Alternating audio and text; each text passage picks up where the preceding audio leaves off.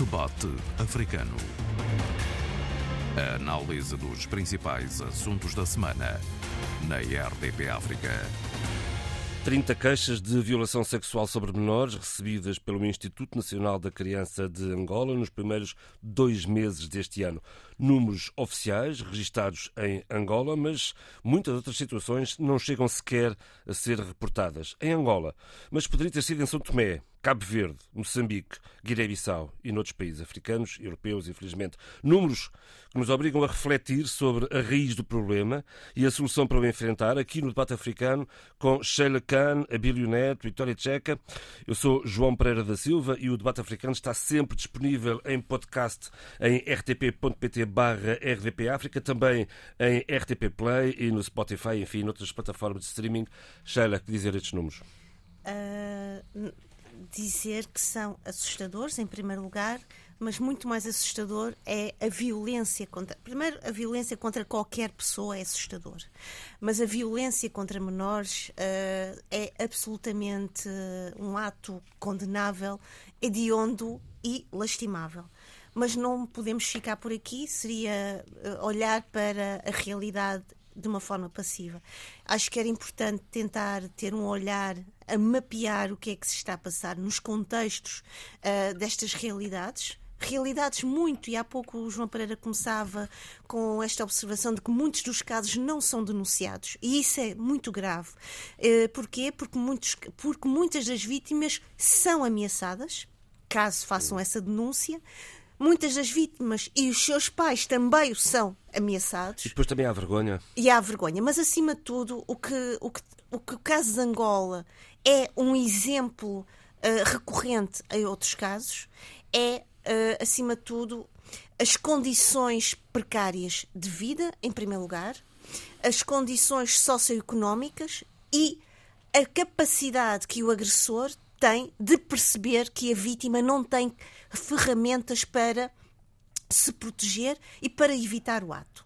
Neste, dizendo isto, uh, era importante referir que uh, muitas vezes os agressores são pessoas do núcleo familiar ou são pessoas muito próximas. Da confiança da vítima. Exatamente. E, portanto, uh, nem sempre é fácil tatear a realidade e nem sempre é fácil ter uma capacidade e clarividência, não é a capacidade, é a clarividência necessária e, e, e, e, uma resposta rápida para se perceber o que se está a passar.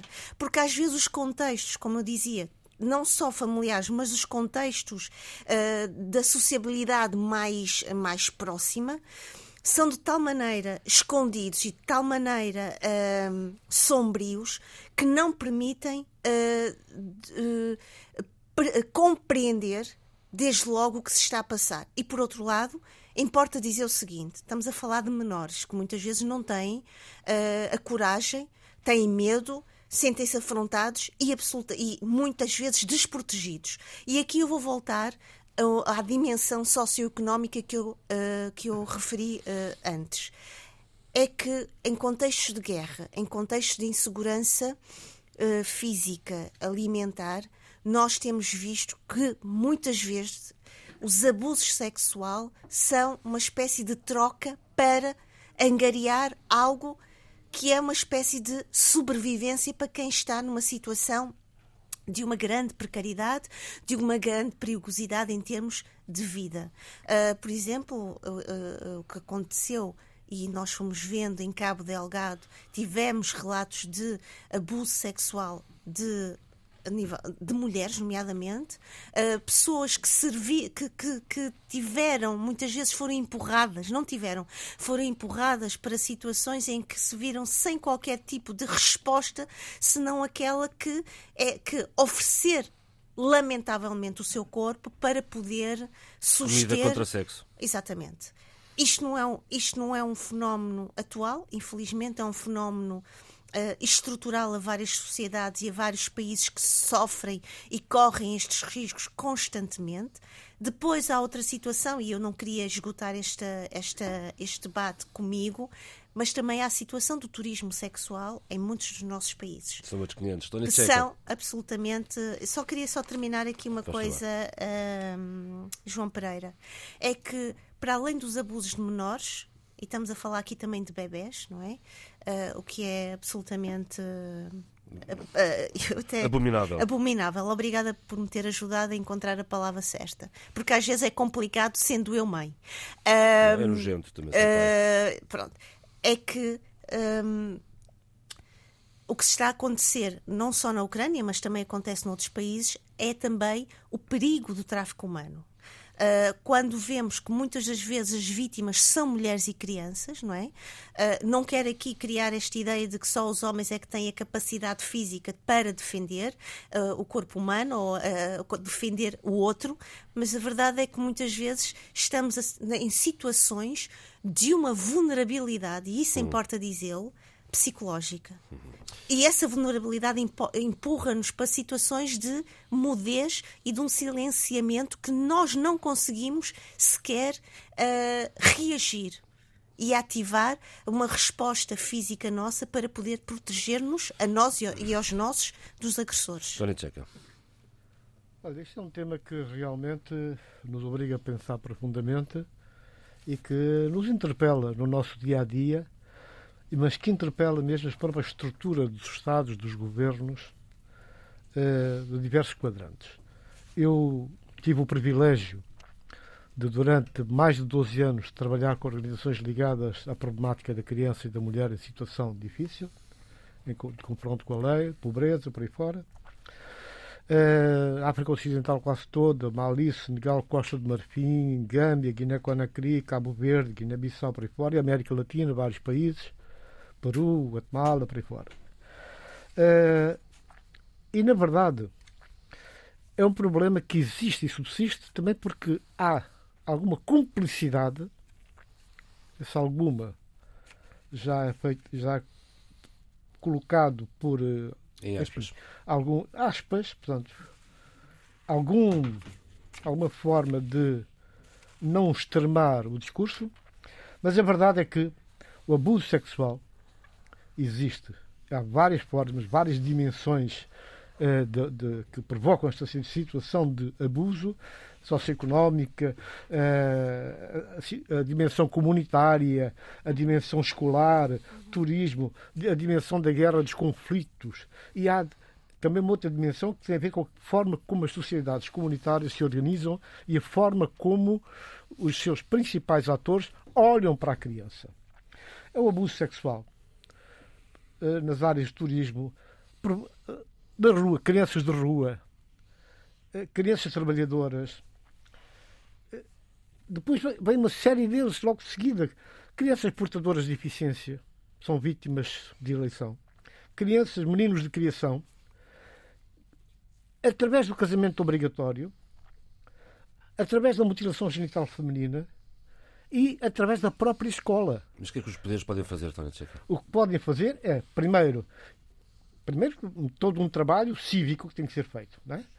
a nível de, das comunidades, a nível das escolas, a nível, portanto, dos média. Não é?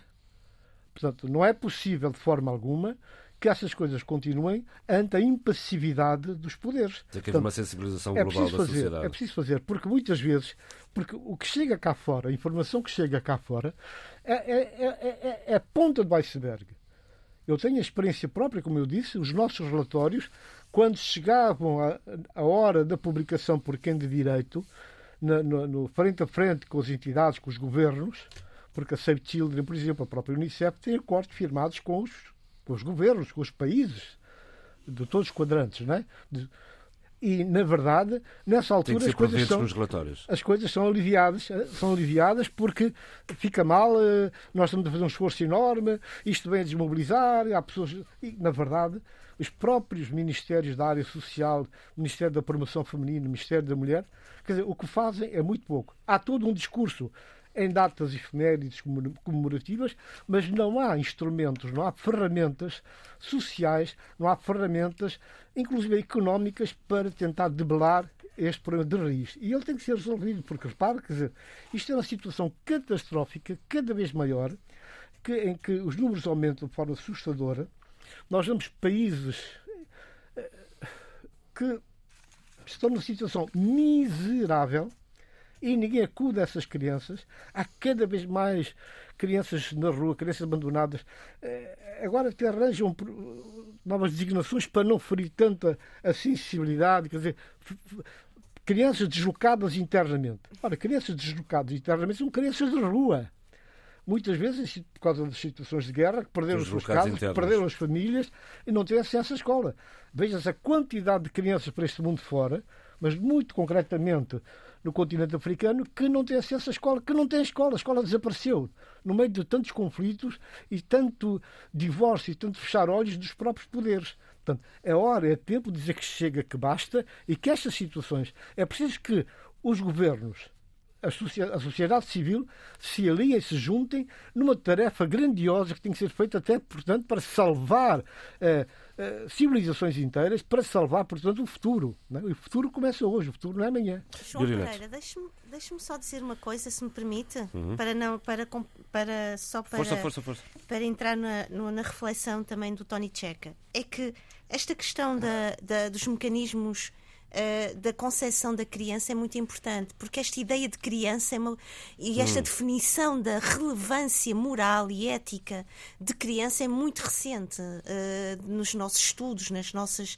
Na, na, a criança nos séculos passados era algo que não, não havia, não era, não era tida em, em, em não era uma concepção. Era mão de obra não era tido, eh, não era relevante para um sentido humanista do termo.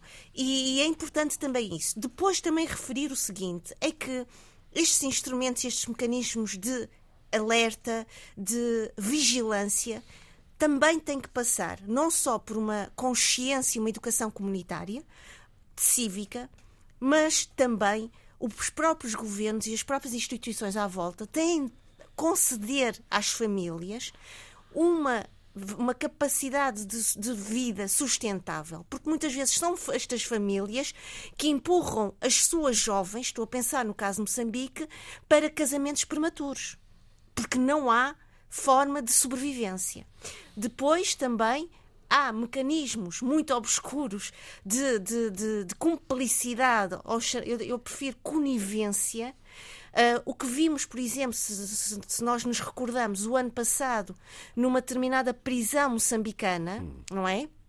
A conivência entre os, as guardas uh, uh, prisionais e as pessoas cá fora, os seus clientes, e o, e o serviço de sexual entre entre o lá dentro e cá fora. Estamos a fugir, não, não está toda a violência não, sobre menores. Bem, não estamos Mas, a fugir tanto, o que estamos a fazer é uma, rela uma relação de mecanismos estruturais que uh, estimulam, favorecem e fecham os olhos a este tipo de situações. É Bem, uh, sempre que é trazido esse tema ou temas semelhantes uh, ao debate, uh, eu foco-me em, em dois ou três aspectos que eu acho que devem insistentemente ser colocados para uh, se tentar afrontar a situação, que é, digamos que, transversal a todos os nossos países e, e, e a realidades semelhantes. Não é que não existam noutros países, mas, de acordo com aquilo que eu vou dizer, já se perceberá que nos nossos países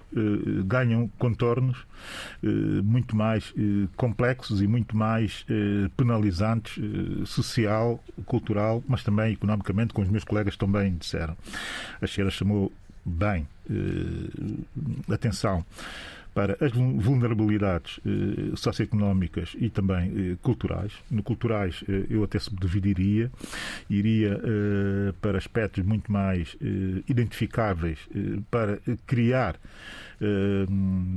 digamos que o objeto claro para afrontar a situação, porque dentro do cultural, sobretudo, temos um problema de tradições que eh, favorecem esse tipo de abordagens e a verdade é que as tradições eh, são para ser ultrapassadas. Existe essa ideia de que as tradições, primeiro, são todas neutras e, e, e genericamente boas eh, e, não são, e não são. As tradições não têm necessariamente que ser eh, neutrais e, permanentes e, sobretudo, não têm que ser, eh, por serem tradições boas. Há más tradições e nós temos que saber distinguir entre as boas tradições e as más tradições. Uhum. E não ter a lucidez de compreender que aspectos que eventualmente eh, sejam entendidos como tradicionais, que têm naturalmente com a evolução das sociedades, incluindo as nossas que têm evoluído tremendamente, têm que ser eh, profundamente, eh, descomplexadamente identificados e, eh, e como sendo negativas para a evolução eh, das nossas sociedades. E essas tradições eh, que admitem eh, a violência sobre a mulher no geral, mas especificamente sobre menores, eh, são tradições que não nos interessam. E é fundamental e, e, o Tony Checa eh, chamou atenção para o papel das organizações internacionais, mas também dos governos, da sociedade civil e da comunicação social, e é fundamental para que se faça esse, esse, esse ataque uh, esses aspectos da mentalidade que têm sustento nas tradições, que se dê visibilidade uh, uh, ao problema. E que não se permita que o problema se mantenha oculto nos corredores, nos corredores dos poderes, sendo que muitos destes poderes estão envolvidos nessas práticas e também nesses tráficos, se quisermos assim dizer, porque é um tráfico do poderoso, é um do poderoso para o não poderoso, ou se quisermos, para uh, o vulnerável. E, e, e, como tudo isto parte uh, ou, ou, permanece uh, na, na, no cimo das nossas sociedades, torna-se difícil dar visibilidade. Mas é preciso romper com esse silêncio e, sobretudo, é preciso romper com a perversão de um sistema que faz o seguinte que eu vou dizer o Tony Checa, que trabalhou na, na, institucionalmente uh, nessa temática, uh, vai compreender aquilo que eu vou dizer uh, e vai compreender o que é que eu quero dizer com a perversão do sistema.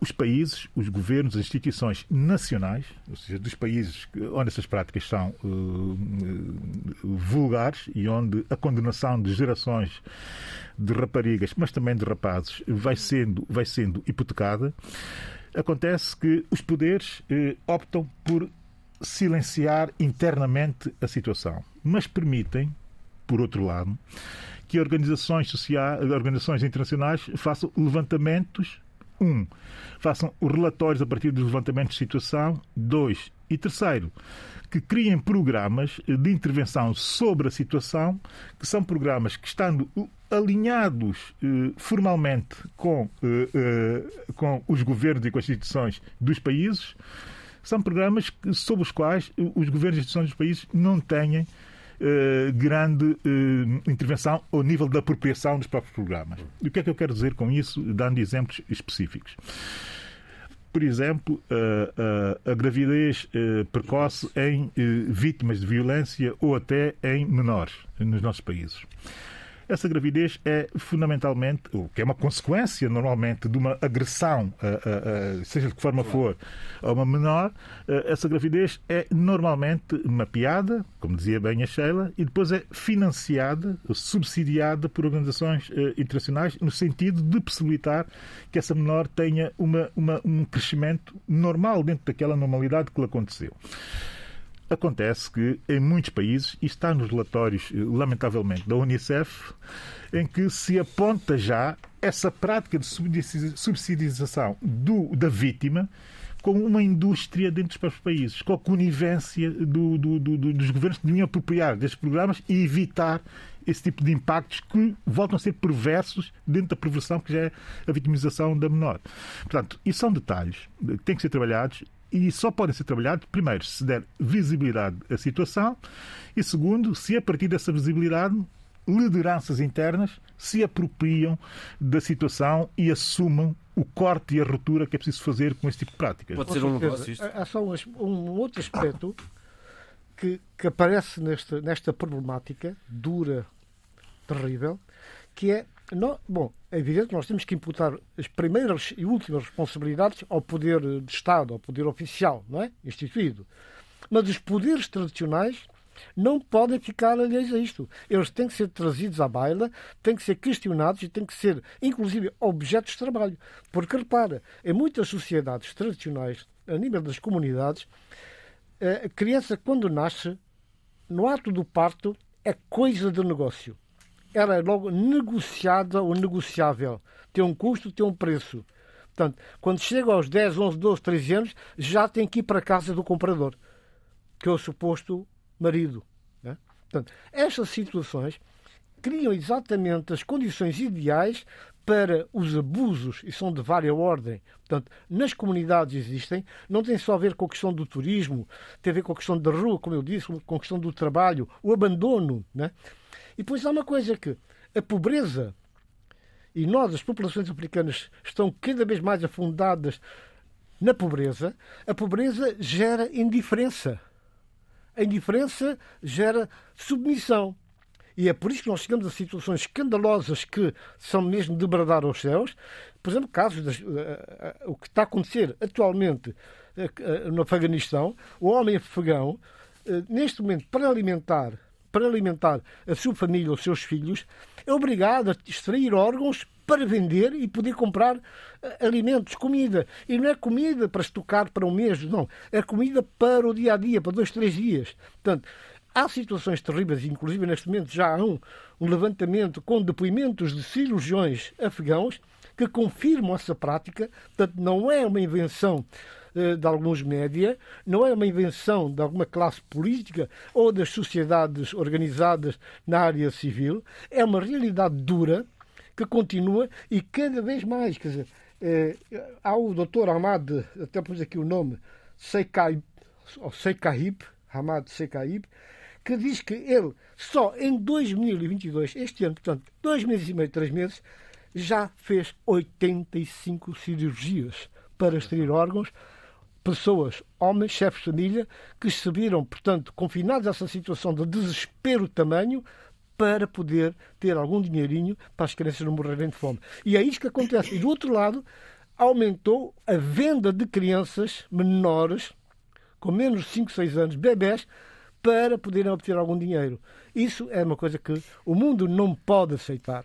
É uma indiferença tamanha, é uma forma irracional de indiferença, de olhar para o lado, se olhar para o lado e deixar que as coisas continuem a acontecer. Isto tem que, tem que ser tratado. E tem que ser tratado a vários níveis. A nível, portanto, a esse nível, que é a nível, portanto, da, da, das medidas do, do quadro jurídico legal, mas também a nível de intervenções, com, dando ferramentas e ajudando as populações no sentido de se consciencializarem para o drama, para esse problema, e também, naturalmente, que tem que ser com as punições que têm que ser feitas e não pode haver resistência, não pode haver barreiras, nada, nada que possa impedir que as pessoas sejam levadas, portanto, à justiça. Porque isto aqui é um crime de lesa humanidade e não pode acontecer, não deve acontecer, mas está a acontecer, vive connosco. E nós olhamos, sabemos e as coisas continuam como são. João Pereira, eu acho que o Abilo trouxe para, para a nossa reflexão uma coisa muito interessante, que é esta questão da eh, perversão do sistema.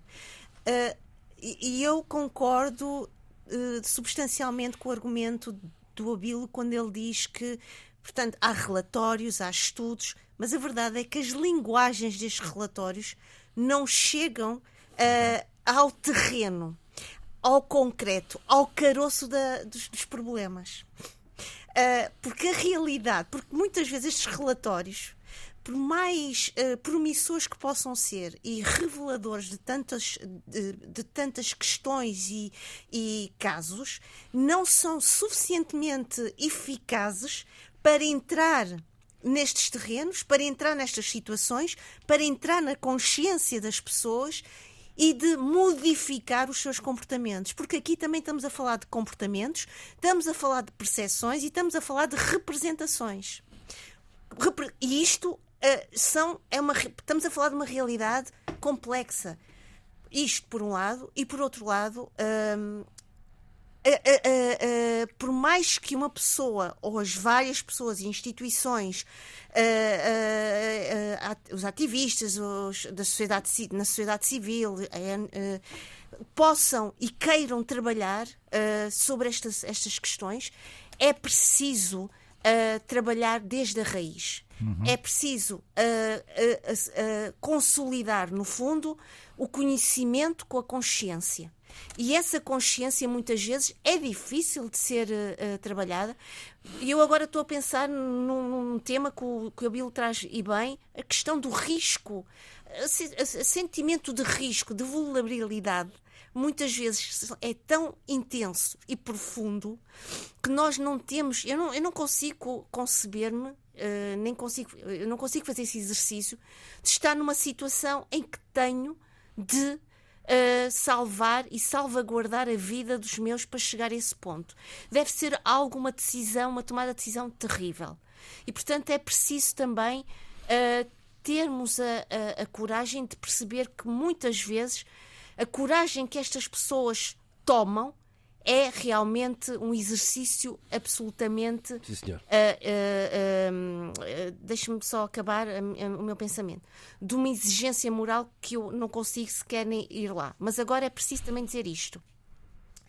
Nós estamos também a olhar para a agressão e, e abusos sexuais contra menores uh, num, num, cenário de violência, de, de, de, insegurança.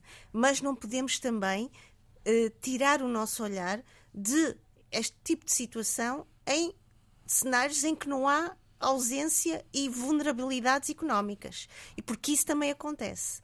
E era importante, e há estudos que comprovam que muitas vezes os abusos uh, sexuais contra menores acontecem em famílias e classes sociais com estabilidade económica, uh, estatuto profissional consolidado. E é importante não só olharmos para estas realidades e descurarmos outras realidades, porque muitas vezes desequilibra, desequilibramos o nosso olhar perante o nosso presente.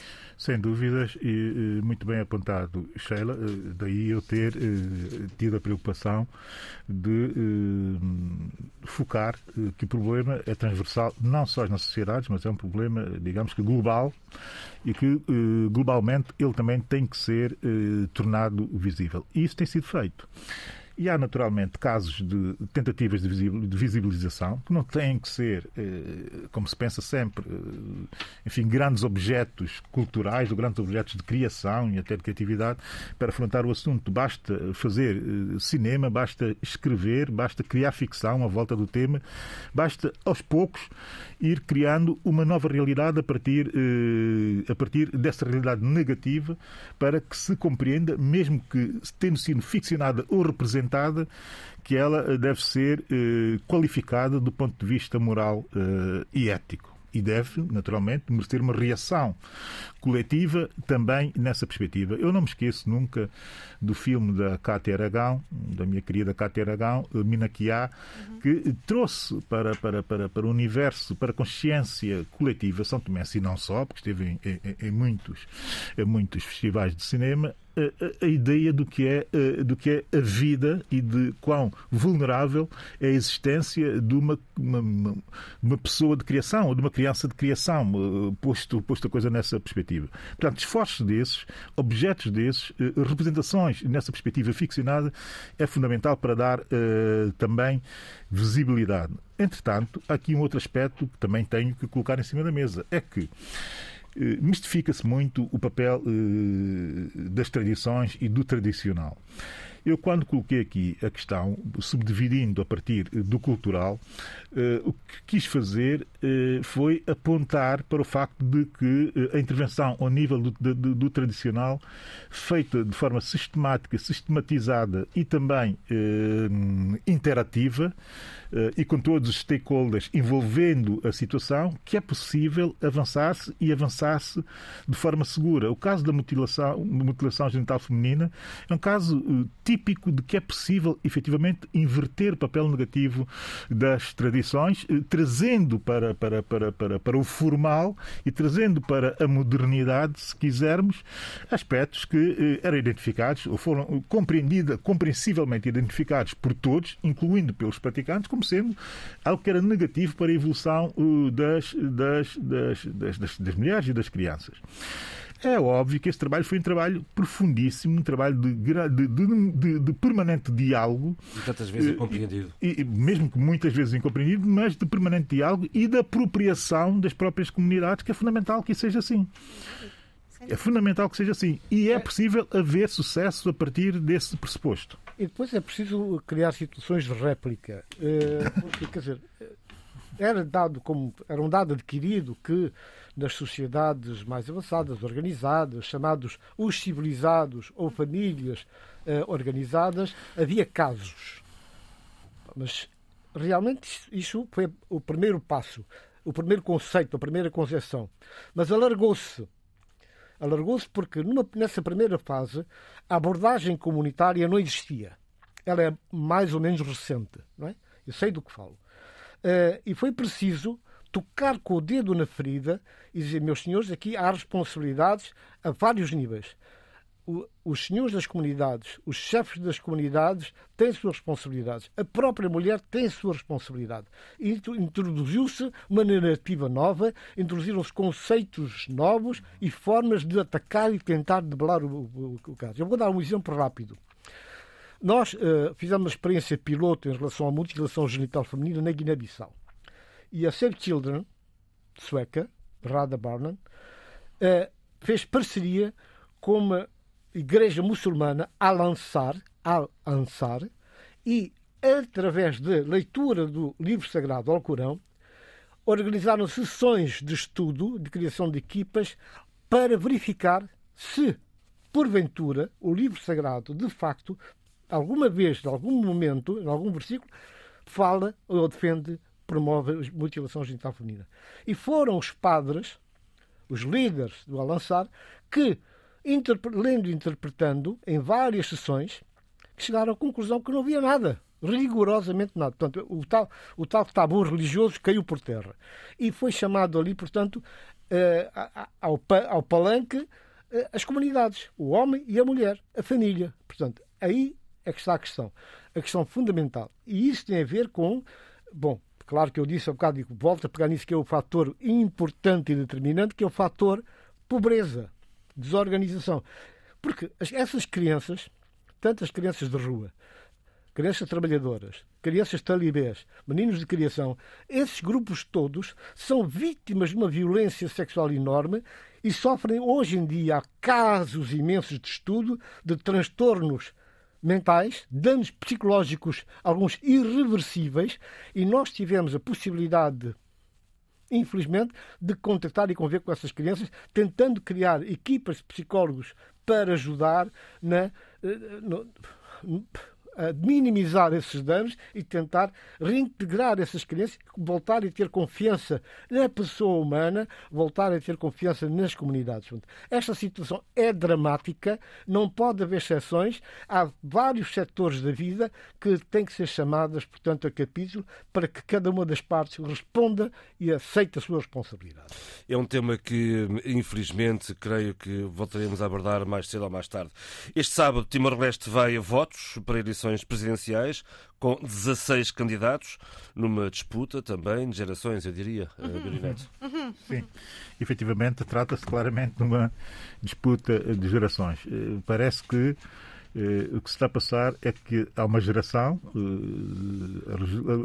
a, geração da legitimidade histórica, não é? Como eu chamo, e que desagrada muita gente por eu chamar assim, eh, mas eh, essa geração está claramente a dar os seus últimos eh, respiros, se quisermos, politicamente, digo, e, e há necessidade, de facto, de o quadro político timorense renovar-se, refrescar-se e preparar-se para um futuro sem essa geração que já fez efetivamente o seu trabalho, que foi o trabalho de ganhar uma guerra, os catuas, uma guerra, exato, uma guerra, uma guerra uh, terrível uh, para criar um país, o seu país e uh, o que tem sido feito com erros e com uh, atropelos e também com uh, dificuldades, mas, de uma forma geral, lutando para ter um país que consiga dignificar aquilo que foi feito no passado e na história recente de Timor-Leste. É interessante que eu fui ouvindo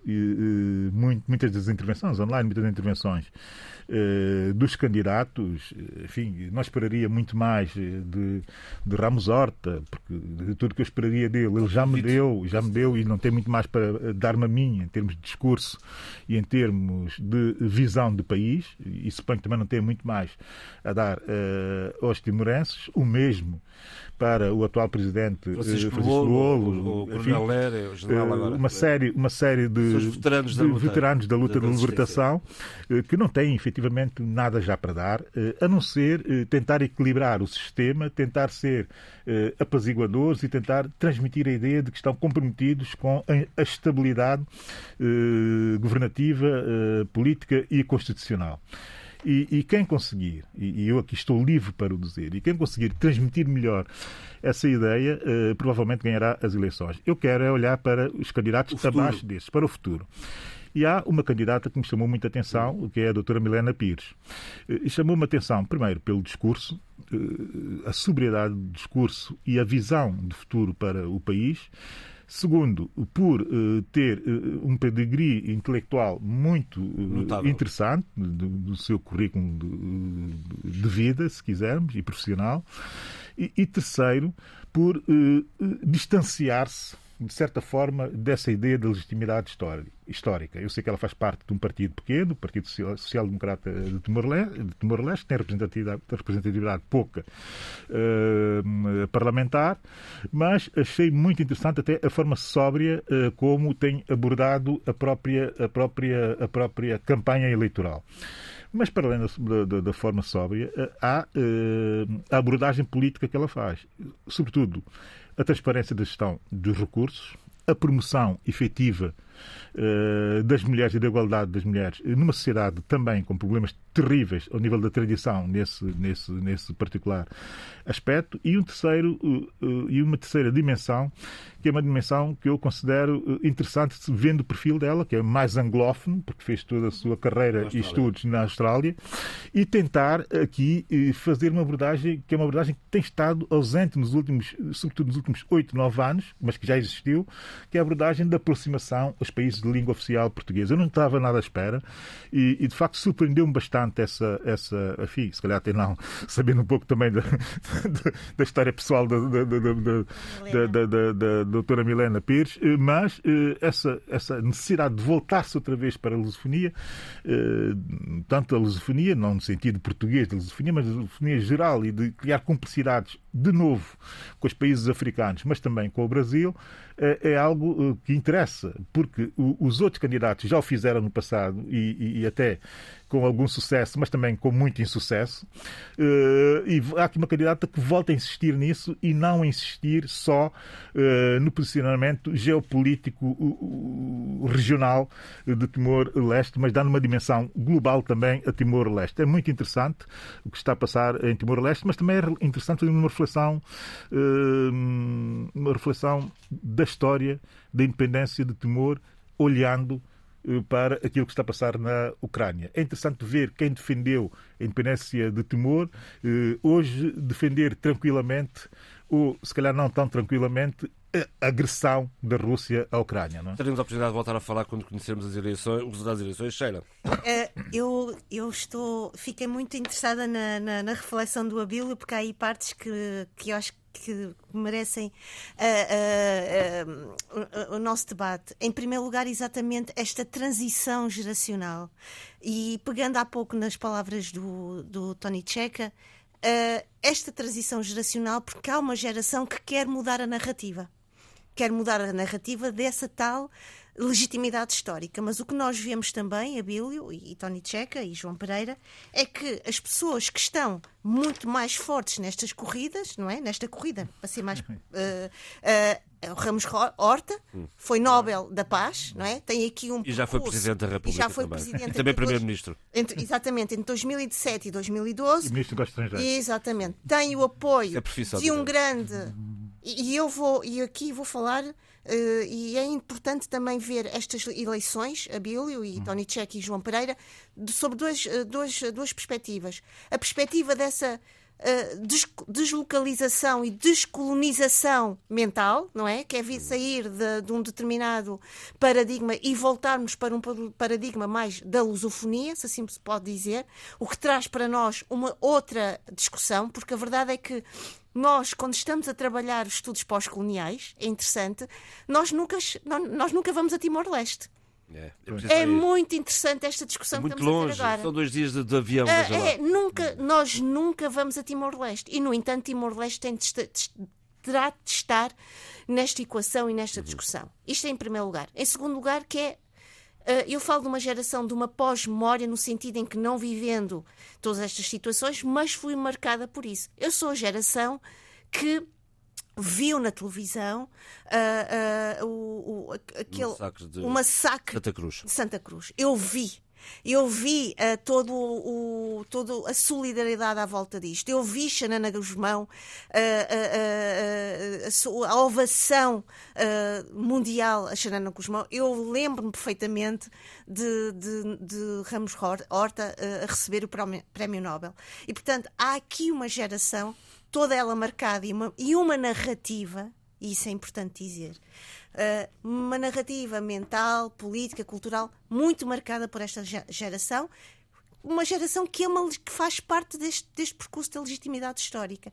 E, portanto, estes candidatos que estão agora, que são fortes, Francisco Guterres, Lu Olô e Ramos, Ramos Horta, este apoiado por Xanana Guzmão, terão que ter a capacidade de, no futuro, de poder fazer essa transição. A minha pergunta é Será que nós estamos preparados para fazer essa transição quando nós ainda estamos implicados em determinados uh, mecanismos mentais e mecanismos de discurso mental para, para, um, para uma, uma visão da nação tim, timorense que não é certamente esta visão de nação de uma doutora Milena Pires? Olha, Tchaca. Eu penso que Timor-Leste, uh, lamentavelmente, não nos traz uh, nada de novo, não é? O único elemento novo, que ainda há bocado falávamos antes de entrar aqui para este debate, tem a ver com eh, essa lufada zita de ar fresco. São 16 candidatos. Que é a Milena Pires. No também meio... Virgílio Guterres, deixa-me acrescentar também um, pois, um jogo. Sim, também, mas geração. para mim o que, me, que me chamou mais a atenção foi, portanto, o discurso, um discurso vestido de ideias, um discurso de ideias, portanto, que preconizam, de facto, caminhar para o desenvolvimento, uma sociedade mais igual e um certo sacudir de dogmas e situações que nada têm a ver com aquilo que é hoje o país, a nação Timor e que tem a ver com eh, as nações modernas que se querem afirmar numa outra perspectiva, sempre tendo em conta eh, dois aspectos: a democratização, a democracia e o desenvolvimento, que estão, eh, não podem ser separadas. Isso é de veras importante. Eu parece-me que este é o único elemento novo, é uma narrativa nova, uma forma de estar na política nova que nada tem a ver com aquilo que vinha acontecendo. Eu penso que como dizia o, o Cabilho muito bem, há, há outros companheiros que já deram muito de si, que já deram um contributo enorme, que marcaram a história. Uma vida. Vão estar na história por aquilo que fizeram e o que não fizeram será devidamente justificado nesse contexto, mas neste momento não me parece que esse, esse, esse jogo repetido, uh, essas figuras repetidas que vêm sempre à barra nestes momentos, uh, seria dispensável. Seria bom até para. Uh, em defesa dessas, dessas personalidades, seria bom que ocupassem seus lugares na história e que pudessem, de facto, aí mesmo ser as referências e serem estudados os seus comportamentos, as suas ações, que foram fantásticas e que nós todos temos que fazer vénia em relação àquilo que fizeram para chegar ao ponto de içar a bandeira no mastro da independência. Isso é fantástico. Portanto, eu, por mim, venho mais uh, Nilenas Pires e o próprio Guterres também, que parece-me ser uma pessoa com uma outra abordagem, uma outra forma de pensar e de estar na política. É a nova geração. Deixa-me só uma nota curiosa. Milena Pires é a mulher do atual secretário executivo da CPLP, Zacarias da Costa. Bem, vamos a breves notas, Sheila. Bem, breves notas. Uh, eu, tinha, eu tinha tinha preparado uma reflexão sobre a questão do, dos ciclones e das... Ficará para outra ocasião. uh, temos uh, o Presidente da República Portuguesa, Marcelo Rebelo de Sousa, em Moçambique por quatro dias. É, é um momento importante para os dois países, é um momento ao nível do empresariado, é um momento ao nível do apoio que, que, Portugal também está a dar na formação militar uh, contra uh, o terrorismo em Cabo Delgado.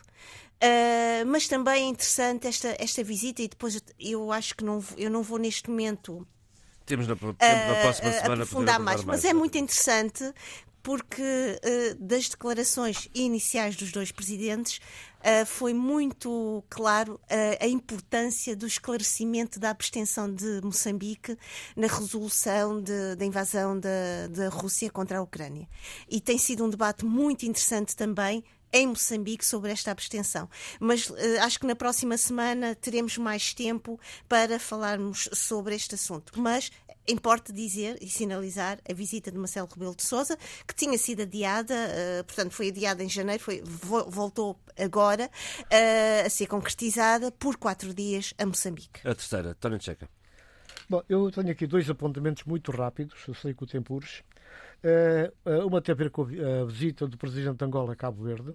Eu penso que foi uma visita excelente que serviu para encurtar distâncias e serviu para dar, criar novas situações de exemplo para o conjunto dos países da CPLP, mas muito concretamente dos PALOP, eh, pelo clima de fraternidade e pela ousadia na abordagem e, inclusive, pela disponibilidade que foi patenteada de ambas as partes. Eu dou só dois exemplos. Um dos exemplos para mim que foi muito bom é, é, é a forma interessada como o presidente angolano eh, assumiu a necessidade a oportunidade, digamos assim, de capitalizar a experiência cabo-verdiana no, processo de dessalinização, que tem sido um êxito, e ele quer importar essa experiência, essas capacidades tecnológicas, esse saber para Angola. Portanto, isso é eh, realmente um elemento que deve ser sinalizado. Uma outra questão que eu queria aqui também só avançar rapidamente a um pequeno apontamento tem a ver com as atividades da Associação de Cabo Verdeana em Lisboa, que tem se multiplicado em várias atividades, sobretudo de caráter cultural, mas também a nível social, com grupos de, de, de cabo-verdianos que precisam de apoio, de ajuda, de enquadramento. E um dos elementos que agora, uma, uma nota nova, é a continuação de uma experiência que já vem de há muitos anos, que é uh, cursos de, de língua uh, cabo-verdiana, que é, portanto, a língua crioula. Vão começar esse, esses cursos e quem ministra o curso, quem coordena é o professor Lonha, que é uma figura na área da linguística, com muita experiência, que por acaso ele é alemão, mas é um alemão cabo-verdiano que domina a língua cabo-verdiana crioulo como muitos poucos cabo-verdianos. Portanto, são dois aspectos que para mim parecem de suma importância. Mas isso é importante porque não há complexos de língua. Exatamente. Da, da visita do Presidente de Angola a Cabo Verde, uh, chamou-me a atenção uh, uma das, um dos acordos que foi, que foi mencionados como já estando praticamente uh, fechados, que é o regresso da linha de voos da linha aérea entre eh, Cabo Verde, ou seja, Praia, e Luanda. Uh, há tempos, uh, o São Tomé e Príncipe esteve envolvido nessa, na, nessa negociação, porque já chegámos a ter uma linha que fazia escala em São Tomé para ligar os dois países e que, é, e, e que do meu eu ponto usei, de vista, eu usei esse, e que do meu ponto de vista foi das coisas mais bem feitas a nível da uh, articulação de solidariedade no espaço lusófono em, em, em, em, África. Ou seja, tornou-se prático aquilo que deveria ser regra. E, e, desta vez eu não ouvi falar nessa, nessa, nessa articulação. Isso sim preocupa-me. Eh, e preocupa-me porquê? Eh, preocupa-me porque eh, neste exato momento é fundamental que São Tomé não fique colocado de parte em situações deste género. Mas, naturalmente, que para que isso aconteça, é preciso que os São Tomés assumam que tenham uma visão e tenham a capacidade de realizar e executar essa, essa visão. Se por acaso se confirmar que esta linha volta outra vez a ser uh, operacionalizada e que São Tomé fica de fora, é efetivamente um grande fracasso para nós uh, e, sobretudo, é um fracasso para uh, quem nos governa. Eh, dizer o seguinte, uh, e termino já com um caso, trazendo a situação para São Tomé e Príncipe, e que é decorrente daquilo que eu acabei uh, de dizer, e quem quiser perceber, eu aconselho, e já há algum tempo que não o fazia, mas vou voltar a fazê-lo, que é aconselhar a ler um artigo do Adelino Cassanda, que está no Telanó, que tem tudo que ver com as últimas nuances das finanças públicas de São Tomé e Príncipe é que no espaço de um mês eh, vemos tanto zigue-zague, tanta inconsistência, eh, tanta falta eh, de visão, que até assusta compreender que as finanças públicas de um país tão débil, tão vulnerável como o nosso, que esteja nas mãos de gente que é verdadeiramente incapaz de se decidir sobre aquilo que é prioritário e não é, e assumir politicamente essas decisões a esse, a esse, a esse, a esse nível. Tudo tem que ver com o facto de, eh, em determinado momento, o Ministro das Finanças dizer uma coisa a propósito eh, das despesas com os recursos humanos do Estado e eh, dias depois, muito poucos dias depois, já se negociar com, com sindicatos eh, do do mínimo Estado, de- salários mínimos que exponenciam Muito bem. até, eh, ao, até ao insuportável Obrigado, o crescimento da massa salarial no essa, Estado. essa chega à questão da, da TAG, é, é uma realidade, mas já há um aparelho com tripulação angolana que vai operar no quadro das linhas de TACV, Cabo Verde. E, e vai ver, e há já disponibilidade manifestada pela diretora-geral dos TACV, no sentido de negociarem outros aparelhos para fazerem esse trabalho, essa Sheila, ligação com os propostas de fim de semana. Bem, propostas muito rapidamente, porque eu sei que temos pouco tempo, mas eu não podia deixar de dizer que o primeiro africano, Burkina Faso, estou a falar do arquiteto Francis Carré, ah, ganhou o prémio fabuloso, prémio Pritzker 2022. Ah, era importante É o Nobel da. Arquitetura. É o Nobel da Arquitetura. Ah, ah, poderíamos falar melhor para a próxima semana. gostaria- Até porque ele tem um projeto para Tete. E tem, exatamente, era isso, era isso. Pronto. Vamos aos livros. Uh, por falar em dor, por falar em sofrimento, por falar em guerra, pela sua ousadia, pela sua forma de, de ver o mundo, eu não poderia deixar de trazer uh, alguém que eu tanto admiro e que eu gosto tanto de ler. Uh, neste caso, estou a falar da biografia, uh, Prémio Pulitzer de 2020, escrita por Benjamin Moser e refirma Susan Sontag, uh, cujo título do livro é Sontag, Vida e Obra. Portanto. Uh, eu uh, trago o, o primeiro prémio o Isaura Carvalho, a primeira edição, uh, da Cacau e da Roça Mundo, sempre para fazer cultura, que foi entregue a São Lima. Eu não li a obra submetida ao prémio, um prémio literário, enfim, e, e é bom que o país faça promoção da sua criatividade dessa forma. Parabéns para, para a Cacau e para a Roça Mundo e parabéns para São Lima, naturalmente, para João Carlos Silva e, sobretudo, saudades da Isaura Carvalho, uh, que bem merece um prémio com, com o seu nome. Depois também uh, saber que uh, os prémios Novos Artistas da Fundação EDP, a sua 14ª edição, tem como finalista René Tavares, outro grande criativo uh, são tomense, uh, a ser reconhecido uh, mais uma vez internacionalmente. Livros. Um livro da Chrystia Freeland. Chrystia Freeland, que é atualmente a Ministra das Finanças do Canadá, já foi Vice-Primeira-Ministra e também já foi Ministra de Negócios Estrangeiros do Canadá, e o livro chama-se Plutocratas, da Temas e Debates uh, do Círculo de Leitores. Eu lembro que o Eduardo Fernandes, uh, o saudoso Eduardo Fernandes, aqui no programa, já tinha sugerido esse livro e eu comprei e li. E dizer que a Chrystia Freeland, uh, eu não trouxe por acaso, ela é do Canadá, mas também se assume e bem como ucraniana. Portanto, vive eh, as duas identidades de forma igual e intensa e ler plutocratas, agora que se fala muito de oligarcas, dá bem a noção de como esse fenómeno foi eh, criado, como ele se desenvolve e como ele pode, e tem acontecido isso recorrentemente, destruído efetivamente os países e as sociedades. Tony Checa.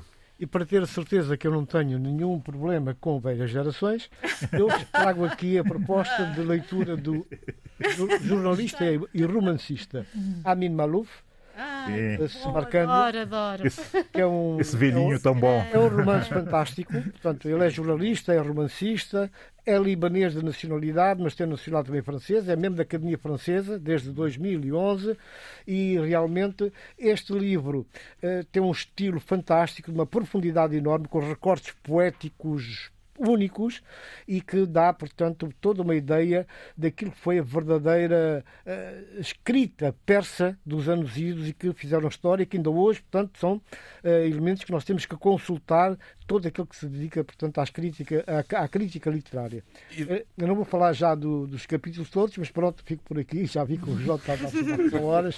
Não, eu hoje não quero deixar de passar a Betty Davis, que, que a semana passada não pudemos Sim, faleceu aos 70 anos essa senhora que era, eh, enfim, figura e gênio da música eh, eh, funk e soul também, alternativa eh, dos finais dos anos 60 e, e todos os anos 70 e depois desapareceu misteriosamente como apareceu e que alguns senhores de grande visibilidade e de grande criatividade também tiveram a honra de ser maridos ou namorados dela. Ela, eh, ela teve, eh, ela concedeu ao, ao, ao Miles Davis a honra de ser marido dela e concedeu ao Yugi Mazakela a honra de ser namorado dela. E é com Beto Davis ficamos neste debate africano, com apoio à produção de Vitor Silva e Paulo Seixas Nunes, apoio técnico Posso dizer o título da canção? Bandola, faz favor. They say I'm different. Isso quer dizer tudo, não é? Fiquem bem.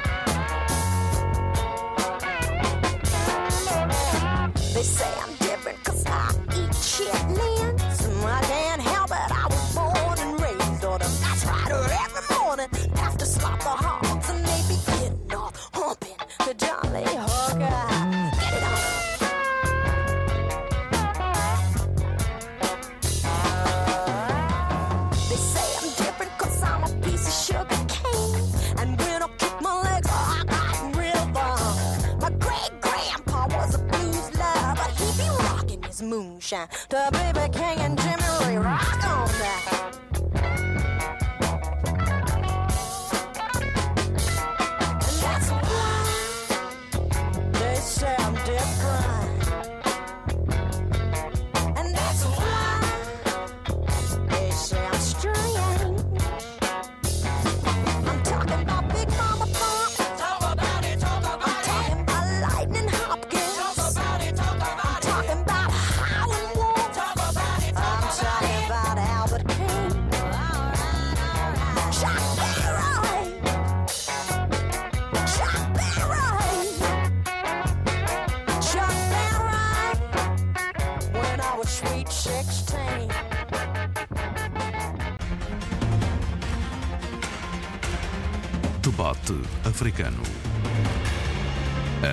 análise dos principais assuntos da semana na RDP África.